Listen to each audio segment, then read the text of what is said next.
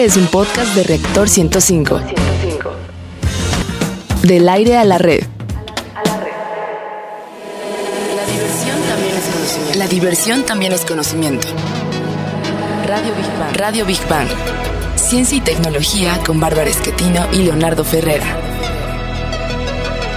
Radio Big Bang. Radio Big Bang. Radio Big Bang. Pregunta capciosa. ¿Qué tan bueno o malo eres para contar chistes? ¿Sabías que hay una extraña enfermedad en personas que cuentan de manera obsesiva chistes y la mayoría de ellos malos?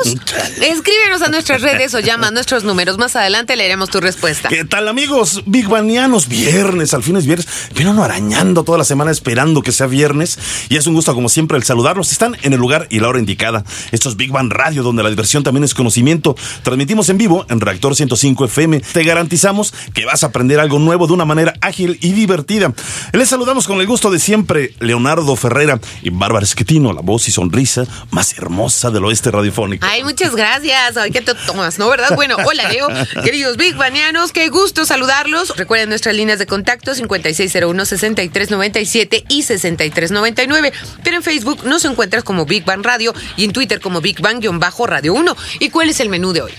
En nuestra sección Exploradores del Infinito dedicada al universo y su grandeza, hablaremos del universo en un puñado de átomos. ¿Te has preguntado de qué estás hecho? Ándele. Bueno, siguiendo con la sección gigante azul dedicada al planeta Tierra y la importancia de su biodiversidad, hablaremos de los documentales de naturaleza y de una plataforma online con temática ambiental de la que puedes formar parte. En nuestra sección Materia Gris, dedicado a los principales avances de los laboratorios y los más destacados proyectos científicos y tecnológicos, te preguntaremos qué tanto consientes a tu mascota.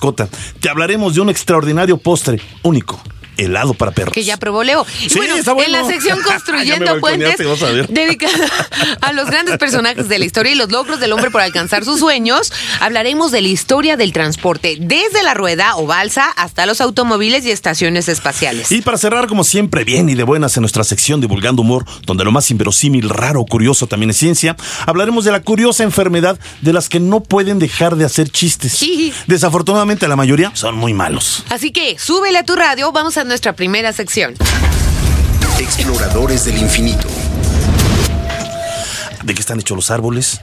Las montañas, los ríos, las piedras, los automóviles, los muebles, las casas, las computadoras, los planetas, las estrellas, etcétera, etcétera, etcétera. Tal vez diríamos, obviamente, en tu caso, como, como seres humanos, pues que estamos hechos lo mismo que tú, de huesos, de carne, de sangre, etcétera.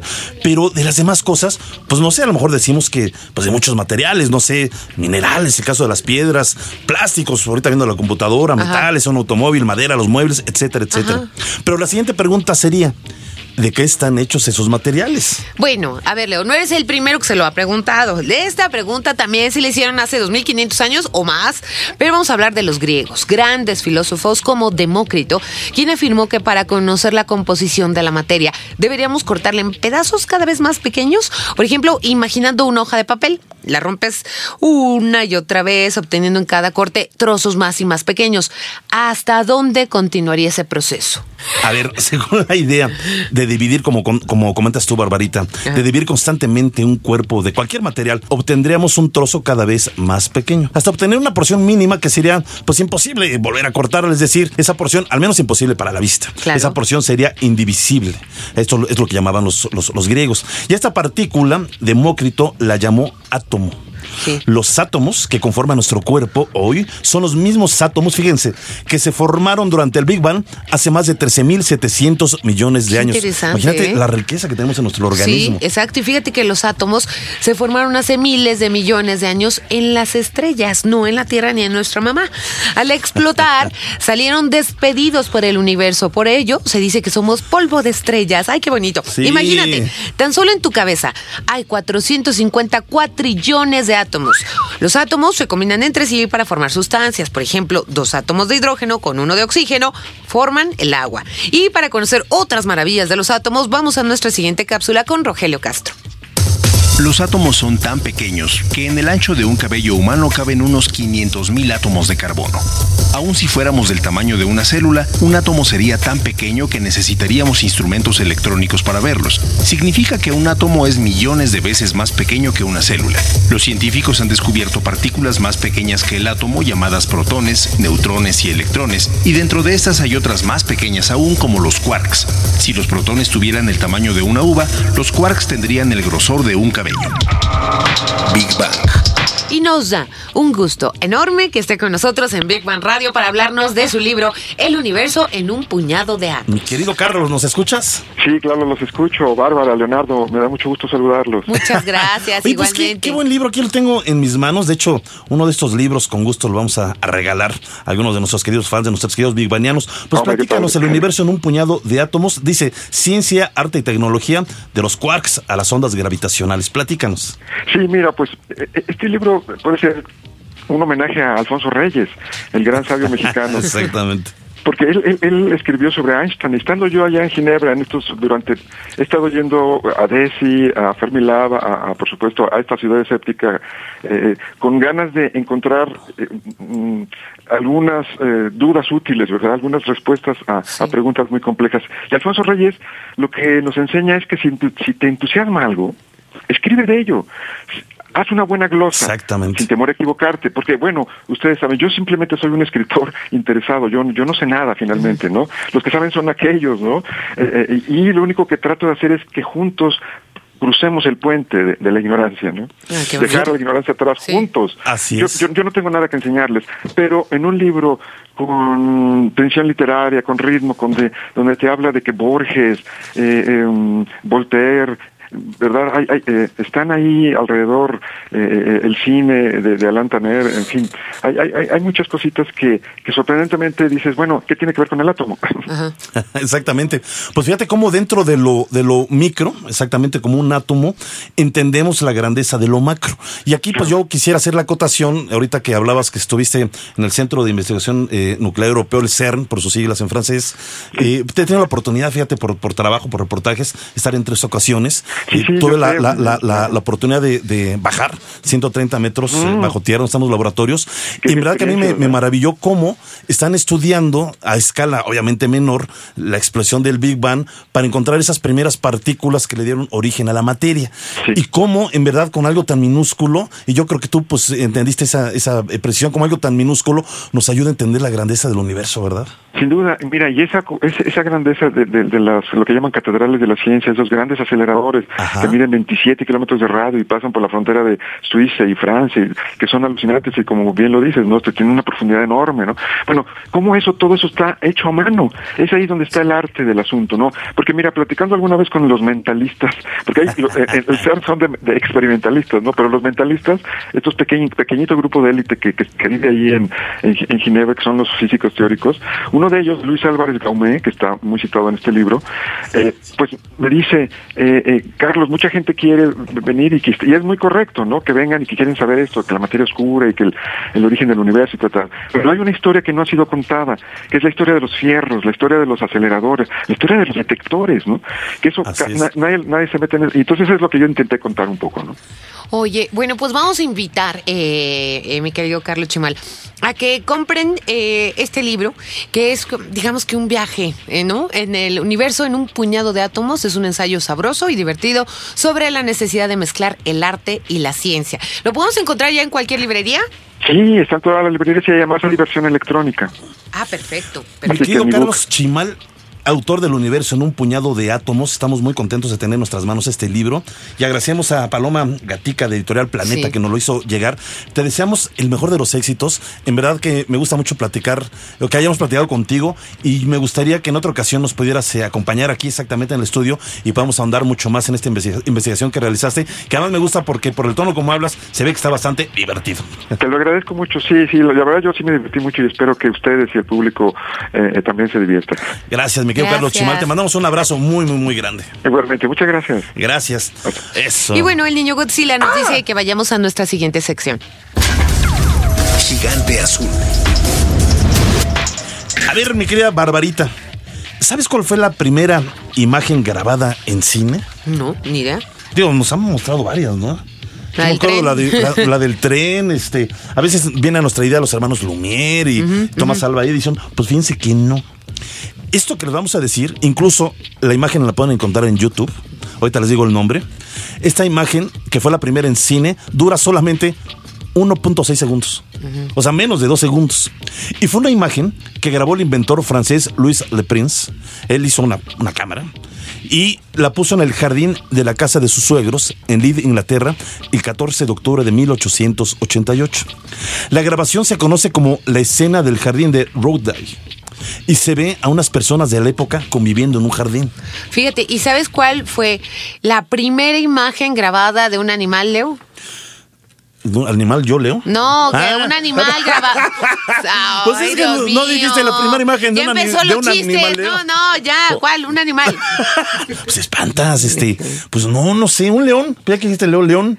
Bueno, pues eh, no. Ay, sí. Ay. También fue en el siglo XIX y el inglés Edward Muybridge eh, desarrolló un dispositivo capaz de filmar caballos Ah, durante una carrera hípica. Más tarde, y esto yo creo por las apuestas, ¿no? A ver quién llegó primero. Bueno, más tarde, el francés Etienne Jules Marie desarrolla otra cámara en eh, la que sigue el vuelo de un pájaro. Ándale. Bueno, pues fíjate que así poco a poco van sucediendo toda una serie de, de avances tecnológicos que permiten captar fragmentos de la realidad o movimientos críticos y difíciles de ser percibidos normalmente por la vista humana. Por ejemplo, ellos fueron los primeros que nos dieron a conocer cómo correr un atardecer, por ejemplo. Ay, qué ¿no? bonito. O cómo de repente una abeja eh, eh, podía posarse y llevarse un poco de miel o de polen, ¿no? Fueron los primeros. Y bueno, y todas estas eh, enseñanzas serán utilizadas posteriormente en la filmación de documentales de naturaleza ya mucho más grandes. Y fíjate que, eh, como hablas de los documentales de naturaleza, se ocupan eh, de la descripción y explicación de los fenómenos y procesos naturales de aquellos organismos vivos que nos rodean. Ajá. En gran medida, se construyen a partir de imágenes o hechos reales concernientes a la flora y la fauna de nuestro planeta. Y para conocer más de esto, escuchemos la siguiente cápsula. Europa será un punto de referencia importante en los inicios de las producciones documentales científicas, educativas y divulgativas de la naturaleza. Los ingleses serán los precursores. En 1900, George Albert Smith muestra el film más antiguo al registrar el primer cortometraje de naturaleza, analizando el comportamiento de una araña. Más tarde, en 1907, Oliver Pike es el autor del primer largometraje con la película Tierra de pájaros. Con el paso del tiempo se irán multiplicando las producciones y pronto comenzará la comercialización del documental de corte más divulgativo con una aceptable acogida de público a partir de la distribución y exhibición cinematográfica. Big Bang. Bueno, pues tenemos en la línea a Valentina Álvarez. Ella es coordinadora del Festival de Cine del Campo y también nos puede platicar pues, de esta plataforma que estamos hablando. ¿Cómo estás, Valentina? ¿Nos escuchas? Hola, ¿qué tal? Buenos días, Sí, gracias por la invitación. No, hombre, pues al Gracias, contrario, qué gustazo. Pues platícanos, ¿qué nos quieres hablar primero del festival o, o- O de la este- plataforma. de esta plataforma online? ¿Qué Eh, nos quieres platicar? Les cuento de los dos. Eh. Del festival, pues esta es la novena edición. Órale. Eh, ya está por cerrar pronto la convocatoria para, Ajá. para mandar los cortos. El 20 de agosto se cierra. Así es. Si quisieran más información de eso, la pueden encontrar en cinecampo.org. Allí está la convocatoria para descargar y, bueno, toda la información para, para ver cómo participar. Y nuestra gira va a ser en los meses de septiembre, octubre y noviembre. Entonces, igual ya prontito vamos a empezar. Eh, aún vamos a estar sobre todo en Oaxaca, en Yucatán, en Campeche. También tenemos alrededor de 60 sedes a distancia. Vamos a estar en Veracruz, en Guanajuato, en Puebla, en el Estado de México, entre otros eh, espacios más. Y bueno, esto ya es la novena edición, entonces como se imaginarán en estos nueve años, eh, bueno, ocho años, ya hemos tenido mucho, mucho material acumulado, ¿no? O sea, de toda la gente que ha participado. Eh, luego muchas veces, aunque la selección sea solamente de 10 cortos, hay mucho más cortos que, que nos gustan, que creemos que vale la pena. Y de ahí surge un poco la idea de videoteconecta.com. Ándale. Eh, bueno, también la Fundación Todo por el Cine eh, dan, damos talleres en comunidades rurales y de esos talleres igual muchas veces surgen otros cortos, ¿no? Entonces, con todo este material que hemos podido ir acumulando a- al paso de estos ocho años, hacemos videoteconecta.com, que es una plataforma, justo como mencionaban, online de videos y un poco la idea es que sea como un filtro, ¿no? Porque muchas veces uno entra a internet y pues hay una cantidad inmensa de contenido Así es. que no siempre todo es bueno o útil, ¿no? O sea, es difícil a veces encontrar como, eh, pues, categorías o algo específico que estés buscando. Buscando. Oye, o a veces nos lleva páginas que dice uno, ah, caray. ¿no? ¿Cómo y no me vean, ah, caray, van a decir Sí. que ando aquí. Sí, exacto. Entonces, un poco por eso hicimos esta plataforma, para que eh, pues el público pueda entrar y saber que ahí va a encontrar contenido, pues, eh, sobre todo medioambiental, ¿no? Tenemos temas como agricultura, bosques, campo, valores humanos, biodiversidad y, bueno, varios, ¿no? Entonces, uno puede entrar allí. El, el único requisito para ver el contenido es inscribirse, no tiene ningún costo. Y ya puedes ahí en la pestaña de categorías, puedes ver todas las que hay y pues ir navegando, ¿no? Ir encontrando eh, pues mucho, mucho material. También tenemos material de nuestros aliados, tenemos material de Ambulante Más Allá, tenemos material de Alianza México Red, de, am, eh, ¿cómo se llama esto? Ahí se me fue la onda. Este, el de, ah, El Cruz Azul. que- Conavio, de. Conavio tenemos mucho material, sí. Sí, tenemos un montón. La verdad es que está bastante amplio. Seguimos recibiendo además eh, material y hacemos la invitación igual al público en general. Si tienen algún corto que entre en alguna de las categorías, nos lo pueden enviar y nosotros este, pues lo checamos, que sí tenga que ver con, con el contenido que manejamos y se sube a la plataforma. A ver, mi Ok. querida Valentina, ¿y ¿dónde te puede encontrar el público? ¿Dónde se puede inscribir? ¿Y dónde puede encontrar más información? Eh, nos pueden mandar un correo, el, el mail es producción arroba todo por el cine punto org. Eh, nuestra página, bueno, la del festival es cinecampo.org y la de Videote Conecta es videoteconecta.com. Ahí Muy nos bien, pueden localizar. Pues maravilloso, pues ahora sí que van a tener mucha chamba de aquí en las siguientes semanas. Te mandamos un abrazo muy grande, Valentina. eh, Muchas gracias. Álvarez, y sobre todo, pues que tengan mucho, mucho éxito. Y les mandamos un, un abrazo muy, muy Gracias, grande. que tengan muy buen día. Gracias. Muchas gracias, un abrazote. Vamos a nuestra siguiente sección. Materia gris. Bueno, fíjate que este a continuación vamos a escuchar algunos ejemplos de alimentos de consumo humano benéfico para perros. Recuerden que eh, hay que experimentar en pequeñas cantidades. ¿eh? Sí. Si tu perro sufre cualquier tipo de reacción, hay que consultar a un, vete- un veterinario inmediatamente. Sí, y bueno, pues ahí les va, apunten, ¿eh? Por si les quieren dar de comer esto. La crema de cacahuate. Sí, la crema de cacahuate también nos gusta a los humanos, bueno, pues a ellos más. Es una golosina favorita de muchos canes. No solo es buena fuente de proteínas, también contiene grasas saludables para el corazón, la vitamina B, que es buenísima, y la vitamina E. Mete la mantequilla de maní en un juguete para, ya saben, ¿no? De los huesitos de estos que compras, para mantener a tu perro ocupado por horas, va a estar saboreándoselo. Ojo, solamente tienen que elegir la crema de cacahuate cruda y sin sal. Oye, yo si, si fuera perro, ¿Qué comerías? crema de cacahuate, me gusta mucho. Ah, o sí. sea, le diría, no sé, a mi dueño, "Mm, mm, mm", señalándole la crema de cacahuate en el súper. Ay, sí, vamos, vamos al súper, ¿no? ¿Qué quieres? Perro Leo, ¿qué quieres? Pero ahora sí ya hay como todos los, ya están admitiendo los perros en todos los lugares. Viva, viva. Yo con mi colita señalaba la crema de cacahuate, me encanta, me encanta. Bueno. Y además digo, híjole, pero para la dieta está así como medio. Bueno. Ay, no a importa. ver, tú también lo nombraste, pollo cocido. ¿Ah, ¿Ves? Yo, yo soy una sabia de perros. Pues Bueno, puedes añadir pollo cocido en un tazón junto con su comida regular para agregar sabor y proteína extra a la dieta. Fíjate, el pollo también es un buen reemplazo si en la hora de la comida estás en apuros sin comida para perros. Y además los huesitos le ayudan a limpiar al perro sus dientes. Es Pero hay que bueno tener cuidado, que ¿no? Luego no se atragantan ahí. Bueno, sí, hay de huesos a huesos. Bueno. ¿A huesos? No, a huesos. A, a huesos. Fíjate, las zanahorias son buena fibra ¿Qué te para, dije? para los ¿Qué te dientes. dije? Exactamente, son muy buena fibra para los dientes y son eh, bajas en calorías y altas en fibra. Sí. Y bueno, ahí les va. Es decir, yo no me la sabía, ¿eh? Yogur. Porque contiene calcio y proteínas, hombre. Está bueno. eh, la- lo único, el único que tiene que hacer es coger el yogur adecuado, que no contenga edulcorantes artificiales o azúcares añadidos. También el salmón, y luego dices que yo tengo perros de ricos. El pues yo salmón, sería perro ¿eh? fino porque o también sea, está comería carísimo. salmón y crema de cacahuate. Ay, caray. Es una buena fuente de ácido graso omega 3. Bueno, esto es buenísimo hasta para los perros. Responsable por mantener el pelaje de tu perro sano y brillante, así como apoyar su sistema inmunológico. Y vamos a la siguiente cápsula para que escuchemos más, eh, más alimentos de ricos, sabrosos para los perros. Ya, Salud. adiós. Las calabazas son una buena fuente de fibra. Ayudan a mantener la salud gastrointestinal canina y también pueden ayudar a un perro con problemas digestivos. Cocinar un huevo para tu mascota es una excelente manera de aumentar la cantidad de proteínas en su dieta. Los cejotes son una merienda magnífica para perros, ya que tienen mucha fibra y son bajos en calorías. Las manzanas ayudan a limpiar los residuos de los dientes del perro y ayudan también a refrescar su aliento. La avena es rica en fibra y una buena alternativa para perros alérgicos al trigo. No agregar ningún aditivo de azúcar. Big Bang. A ver. Bueno, y si pensaban, bigbanianos, que no había postre para perros, Están equivocados. Ay. Están con nosotros Mónica Guzmán y Natalia Palestino. Ellas son creadoras de Puppy and Cream, helados para mascotas. Ay, qué bonito, bravo. Órale. Bienvenida. Oye, está, mira, decía, y tú me decías, me criticabas que si Es fuera que perro, agarró. que comería salmón y crema cacahuate. Bueno, pues esto de- del helado, pues es como muy snob, muy bonito. No sé, yo tengo que confesar, este, mi querida Mónica, mi querida Natalia. Comió que helado de perro, probé primero que nada. Helado para perro. Ahorita antes de entrar, siento una tendencia a morder a Bárbara, no sé por qué. Ay.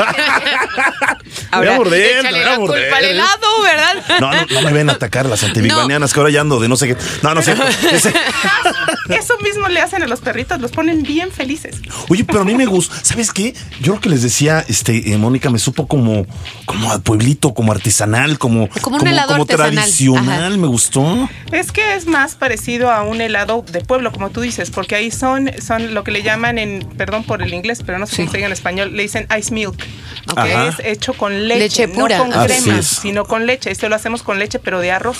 Ah, y eso hace que no tenga lactosa y no les cause problemas. Y además de crema de Claro. cacahuate, ¿no? La que probé. Lo que- distinguí y el dije, que "Mm, probaste mm". es de crema de cacahuate, Ah. a ellos les fascina y es crema de cacahuate libre de edulcorante. Ahora, yo lo que estoy viendo es que, bueno, me- también ustedes me están diciendo que la gente se lo compra para ellos también, ¿no? Ya tienen clientes que les gustó el sabor del helado, pero no para su perro, sino para ellos, ¿no? Está muy bueno.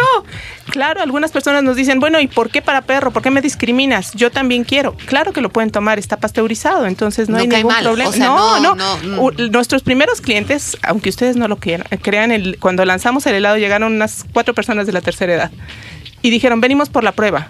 Bueno, ¿y el perro? No, ¿cuál perro? La queremos para nosotras. Adelante. Y una le decía a la otra, no te preocupes, es libre de lactosa, te va a caer bien. Y A se ver. fueron felices. A ver, ahora, ahora sí que la, la- la- la opinión científica. Natalia Palestino, tú me comentabas que eres eh, veterinaria. Eh, finalmente, el, el probar estos, estos alimentos, es decir, contienen azúcar o no, porque creo que hay algunos endu- endulzocolorantes que pueden eh, caerle- eso, colorantes. eso. Edulcorante. edulcorantes Sí. este, que pueden caerle mal al- al- al- a los animales, ¿no? Sí, sí, estamos hablando en el caso de la mantequilla de cacahuate del gilitol particularmente, que es, es- sí es tóxico para ellos. Pero aparte nosotros tratamos de mantener el azúcar en un nivel muy bajo, Ah, no tiene azúcar eh, procesada y tiene fructosa, que es el azúcar de la fruta, ¿no?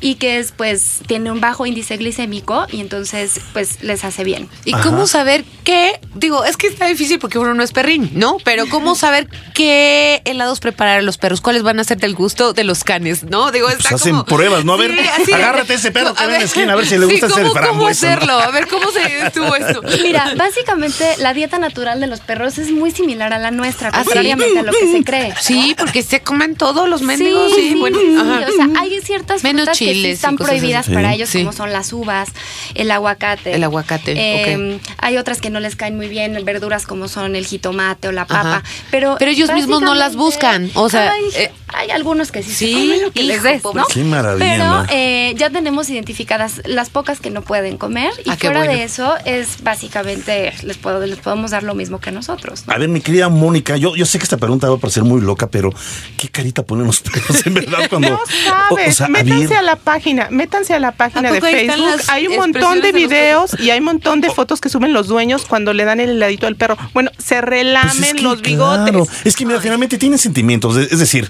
este eh, es como un niño. Digo, un niño va si le compras un helado, bueno, por una cara de felicidad. Sí, como adultos, ¿no? Decimos, "Mm", no, los niños. Ahora, yo imagino que los, los, los perritos son como niños. Pues yo creo que igual, ¿no? Y no solo los perritos, los dueños de los perritos. Es un es, es amor lo que ves cuando le das el helado. Entonces, Ay, qué lo estás materializando. Claro. ¿ves? ves la cara del dueño mimetizándose con la cara de felicidad del perro. No sabes qué experiencia tan padre. Qué bonito. Oigan, no, bueno, no, ¿Y cómo no me den precios, come? nada más díganme si es accesible para el bolsillo de cualquier humano, porque digo, prefiero comprarme yo mi helado. Perdónenme a los que tienen muchos perritos, ¿no? Pero si sale como... Es ¿sí un está poquito accesible? más económico que el helado de Ah, humano. súper, entonces sí voy por el mío. Entonces, No, ¿sabes qué? Mándame un litro para mí. El de cacahuate me gustó. No, sí. bueno. Otra cosa es que las porciones que diseñamos son las exactas para que uno, para que perrito ya sea Para no de talla empacharlo y chica o panzonarlo. talla grande, Ah, qué padre. Este, puedan disfrutar de la porción exacta que les toca, porque recordemos que es un premio, ¿no? Sí, No, es, sí. no vamos a basar la dieta de un perro en Claro. el helado, es un premio y como tal, pues tiene que respetar ciertas cantidades. ¿Dónde pueden eh, saber de ustedes? Sí, en Facebook nos encuentran así como Puppies and Cream. Ajá. Pupis Es con doble P, como, Pupis como con doble cachorrito en inglés. Puppies. Ok. Ajá. Pupi es and cream. Ajá.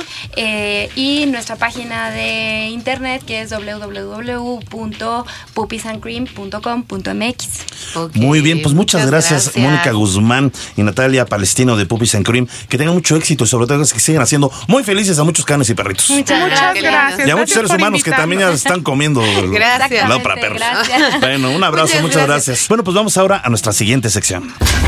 Construyendo puentes. Ahí les va.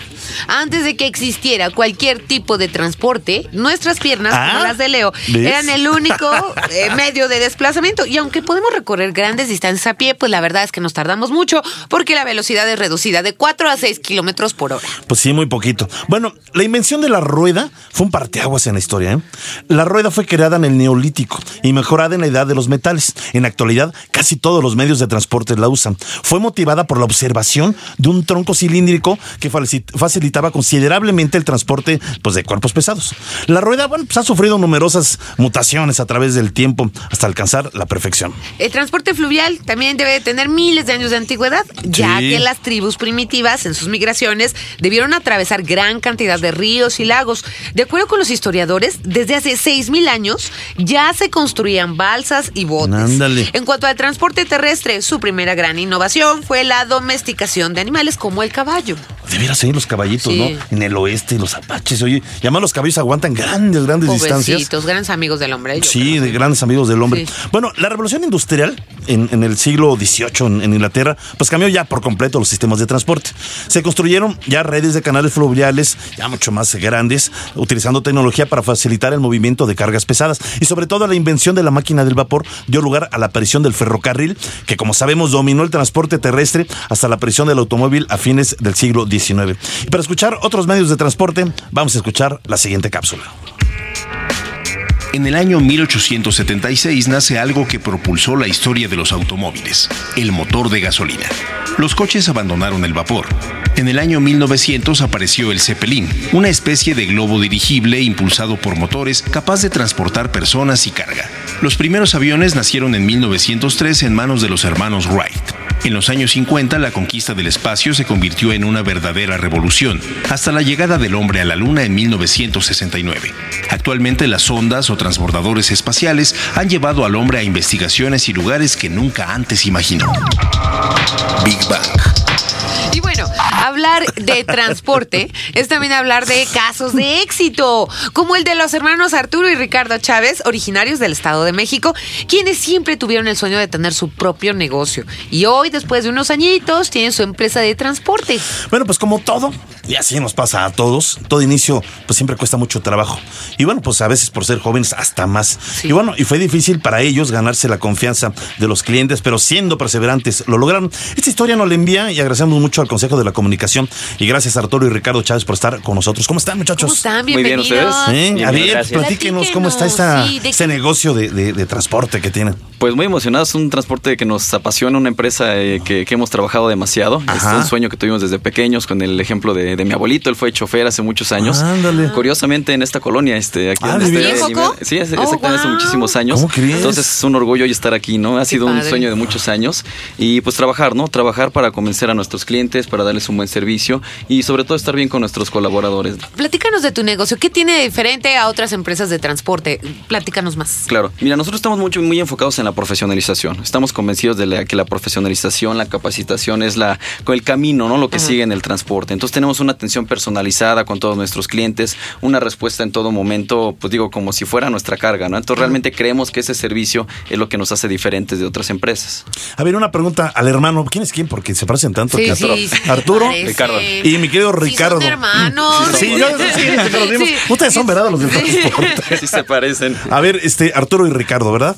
Bueno, a ver, este, ¿cómo eh, trabajan con el Consejo de la Comunicación para hacer, eh, cómo encuentran apoyo para poder hacer realidad Ajá. ese sueño que tienen en la, en la cabeza y cristalizarlo? A ver, Hola. oye, Tú, hermano, tú, o tú, sea- tú. Ya le dio miedo escénico al otro hermano. No, yo no. Mira, todo viene del tema de profesionalización. Realmente, como estuvimos eh, involucrados nosotros en una campaña para profesionalizar mexicanos como empresa, eh, a final de cuentas nos tocó participar en un discurso de clausura representando empresas de transporte. Entonces fue ahí donde recibimos el- la invitación del Consejo de Comunicación para participar en la campaña de, de Pepe y Toño. Entonces, Ah, ok. realmente yo creo que la respuesta sería pues trabajando, ¿no? En- Claro. estando en este tema de capacitarnos, de profesionalizar, pues digo, las cosas se van dando solas, ¿no? ¿Pero qué tipo de carga manejan? ¿Qué tipo de transporte es? Nosotros manejamos cajas secas, cajas secas, es todo eso? lo que es carga general, las este, que son como cajas de zapatos grandotas. Ah. Ah, pues las cajas de esas de como de huevo y eso, ¿no? Exactamente, pero en Sí. grandote, en tráiler. Ah. En tráiler, Ajá. también tipo unidades tipo mudanza, traemos algunas que son O plataformas. sea, son para- básicamente para carga. Correcto, sí son trailers, son trailers y camiones este tipo Torton, este como para mudanza. Yo que te decir, pues denos Oigan, un paseo, pero no me vamos a No, como carga. Con todo gusto te lo damos. No. Ándale, ahí solito, ahí como migrante, ándale, Leo.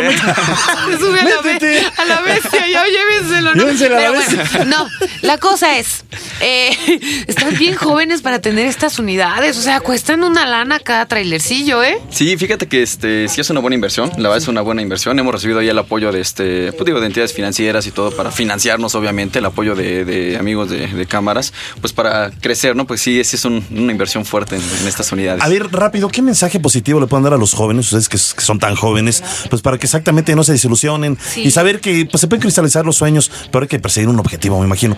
¿Qué, qué mensaje les pueden dar? Mira, yo, yo daría dos. Uno, el estar conscientes que las pymes son las que movemos a México. Somos realmente el motor de la economía para Las generar pequeñas y empleo medianas para empresas, todos, muy bien. Ajá. Y como segundo, es que no pierdan esa pasión. Si algún, algún este, tema les apasiona, que no lo dejen, se puede lograr. Ahorita hay muchas cosas como el Consejo de la Comunicación, redes donde se pueden capacitar, que los pueden facilitar realmente para hacer un, un business plan, todo. Tienen todas las Sí. herramientas. Entonces, que no Sí, dejen de verdad, perseguir sus verdad, sueños, sí. se puede lograr. Y no Qué importa la maravilla, edad. ¿no? No O sea, importa la edad, eso estoy convencido. No dejar de eso. soñar, aunque cueste mucho trabajo. Correcto. Y este, y pues los, los, los entendemos nosotros para que este proyecto que estamos escuchando, Viva en Radio, pudiera salir al aire, pues soñamos, eh, Bárbara y yo, y este. Y, pues, a manos a la obra, ¿no? Y manos a la obra. Sí. Y nos llevó un año, ¿eh? Poder cristalizar. Sí. O sea, sí se puede, finalmente. No Correcto. abandonen los sueños. Yo Eh, ¿Alguna red para si les quieren eh, preguntar algo? El, el claro, público. bueno, la, si nos permiten, la página de la empresa es www.arbestransporte.com, Arbes con B chica y con Z, y mi Twitter es arroba e Arturo Chávez. Muy Gracias. bien. Hoy si un día me quiero mudar de casa, no me mandaron. Con todo gusto lo platicamos. ¿eh? Ve, Ahí te va el tráiler, ¿no? Pues no tengo mi pocas cosas. ya Ya llegó. Bueno, se llama mudanza. muchas gracias. Gracias, muchas gracias. Vamos a la siguiente A ver, sección. preparen sus jitomates. Sí, Ok. sección. Divulgando humor. Hasta los chistes tienen límite en la vida. Ajá. Por si no lo sabían, fíjense, Witzelsucht. Shoot. Bueno, está bien, la W se puede pronunciar como B. No sé. No, porque es alemán. Witzelsucht. Otra vez. Ya. Es el nombre de la curiosa enfermedad ¿Qué le de los que no pueden dejar de hacer chistes. Fíjense, tener una persona que hace chistes malos de manera obsesiva. ¿Y tú por qué me volteas a ver? Yo no soy. Ya. Chistes malos de manera obsesiva puede ser una verdadera carga para la familia, para los amigos o compañeros Sí, de trabajo. ¿cómo no? Yo conocí, no en serio, yo conocí a uno, no voy a decir su nombre, que no dejaba de contar chistes de gallegos, pero solamente él se reía. y nada más te re- y al rato te volvía a reciclar los bueno, mismos de de, la semana pasada. ya, mano. Bueno, No, qué uno de los primeros casos observados de estas bromas patológicas o Shoot o Shoot fue registrado por el numerólogo alemán Ottfried Förster en 1929, cuando operaba un paciente para extirparle un tumor. El hombre reaccionó repentinamente con una compulsiva fuga maníaca de ideas, contando chistes malos sin parar. Ah, caray. Desde entonces muchos otros casos han sido documentados. A ver, ese mismo año, el psiquiatra Abraham Brill atendió pacientes similares que hacían chistes sobre cualquier cosa. Los especialistas, ojo, eh, encontraron que aquellos pacientes que tenían algún daño cerebral en los lóbulos O sea, frontales. sí es cierto de que quedó así porque se me cayó de chiquito. Sí, sí. Aquellos pacientes que tenían algún daño cerebral en los lóbulos frontales por golpes o enfermedad, padecían la enfermedad del. ¿Tú te caíste? ¿Qué pasó? Ah, No, para nada, fíjate, espérame. babas. Este, padecían la enfermedad del. Ay, sí. ¿Y qué sucede cuando la risa se vuelve contagiosa sin parar? Vamos a escuchar la siguiente cápsula de un extraño caso ocurrido en África en los años 60. El 30 de enero de 1962, tres alumnas de un internado femenino en Tanzania se echaron a reír. Su risa era tan contagiosa que las compañeras con las que se iban cruzando también se echaban a reír. La risa se propagó a diferentes aulas hasta infectar a la mitad de las alumnas del colegio. Pasaron semanas y la gente se seguía riendo. La escuela tuvo que cerrar. Las chicas que regresaban a sus casas en otros pueblos contagiaban a sus vecinos. La epidemia de risa llegó a Nshamba, un pueblo de 10.000 habitantes donde centenares de personas se echaron a reír. En total, 14 escuelas tuvieron que cerrar y mil personas sufrieron brotes de risa incontenibles. La epidemia desapareció 18 meses después y quedó descrita y publicada en la revista African Journal of Medicine. Big Bang. Bueno, Ya, le dio el, el me dice- Schultz. Pero, a ver, ¿qué dice la literatura sobre chistes malos? Vamos con nuestra querida escritora y periodista Cecilia Cune. ¿Cómo estás? Muy bien. Dejen de hacer chistes sobre mí. Dejen de hacer- No, estaba vacilando, pero ya. No, ya. Pero mira, la literatura. Pero es sabroso hablar de me, voy a, chistes. me voy a poner seria para ver. que se, para que en la literatura. Sí. Ok. Primero podríamos leer ese libro de Freud muy famoso que se llama El chiste y su relación con el inconsciente. Ah, ok, caray. pero Eso es como que le quita la gracia al Por chiste, eso ¿no? dije, entonces. Freud es como una especie de recomendación por contraste. Es que es como un. Es, es bueno el hombre, pero es como un chiste malo, ¿no? Sí, todo o es sea, como de por con qué haces esto No, no, Todo es sexual, todo Sí. es represión sexual y Dios Pero de mi vida. lo, lo sexual puede ser muy divertido, ¿a poco no? Bueno, Ah, sí, pero eso claro. lo toma con gracia. Yo despertaría Bueno, a mi pareja a medianoche, ¿no? Para contarle un chiste. ¿Qué no es- Ah, cosa, bueno, Leonardo? espérame. Ya, caramba. No, pues para servirle un café, ¿no? No, con, Preguntarle con si quiere eso, agua, con no eso, sé. con eso se acaba el chiste y la gracia. Sí. Pero ahí te dicen cómo hay chistes de ahorro verbal, chistes de Mm. repetición de palabras, chistes de equivocaciones.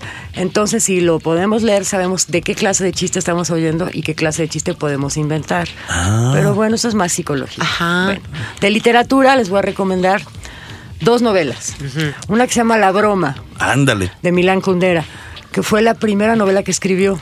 Sí. Esta novela, la broma en realidad es que es una sátira del gobierno estalinista, porque acuérdense, bueno, Milán Kundera nació en Checoslovaquia antes de que la primavera de Praga lo corrieron por haber escrito justamente la broma. Porque digo, si te burlas de Stalin, pues... Pues sí, eh, digo, le sí- salió barato, ¿eh? él no sí lo mandaron al pabellón, pero Pero es buenísima porque empieza como una novela de amor. Entonces uno, uno dice, ¿cuál será la broma? Y empieza, no les voy a contar toda la historia, una novela de amor. Empieza a hablar como, ¿qué pasa con el comunismo? Empieza a decir la- de la primavera de Praga. Y en eso, ¿cuál resulta que es la broma? La tienen que leer, porque sí Ah, es una gran bueno. burla contra el sistema. Ándale. ok. Ajá. Y es una maravilla. Y luego tenemos otro, del cual nos estamos acordando tú y yo hace rato, que se llama El libro de la risa y el olvido, Ándale. que también es de Milán Kundera. Oye, qué bueno. Oh, eso- entonces, que eso esos son. Oye, yo te quiero dar una queja. Yo te lo prometí, Vanica MQ. Quería, quiere sugerencias literarias. Si no la pelas en tu face, por favor, ayuda a esta Big Maniana. Santo Cristo bendito. Sí, de verdad está así. ¿Por qué no me pela? No me quiere. Si te quiere, lo que pasa es que ando ocupada. Eh, Pero dile que hoy mismo, Hoy mismo que me te mande ahorita un mensaje que me diga soy yo. Si- ándale. Si, me está. dice soy yo, Y que no sea una broma, ¿eh? No te voy a dar el. Wilson Schultz, por favor. y en ese momento. Oigan, ya nos vamos. Agradecemos a la producción de controles técnicos, Edigo Ben, la producción general, a Carlitos Serrano, Ceci Mazariego asistiendo a la producción, Cecilia Cune en la recomendación de libros en redes sociales, Gaby Chulín en la locución de las cápsulas, Rogelio Castro y a todos nuestros investigadores y científicos que amablemente participan con nosotros en cada Y emisión. recuerden que es Big Baniano, sin ustedes este programa tampoco sería posible. Gracias por estar con nosotros. Nos despedimos, Bárbara Esquetino y Leonardo Ferrera. Hasta la Abur. próxima semana, en punto de las 11 de la mañana. Esto es Big Bang Radio, donde la diversión también es conocimiento. Si cuentan chistes, cuéntenos bien. No les vaya a dar el whistle Schultz. La diversión también es conocimiento. La diversión también es conocimiento. Radio Big Bang. Radio Big Bang. Ciencia y tecnología con Bárbara Esquetino y Leonardo Ferrera. Radio Big Bang. Radio Big Bang. Radio Big Bang. Esto fue un podcast de reactor. Podcast de reactor. Del aire A la red.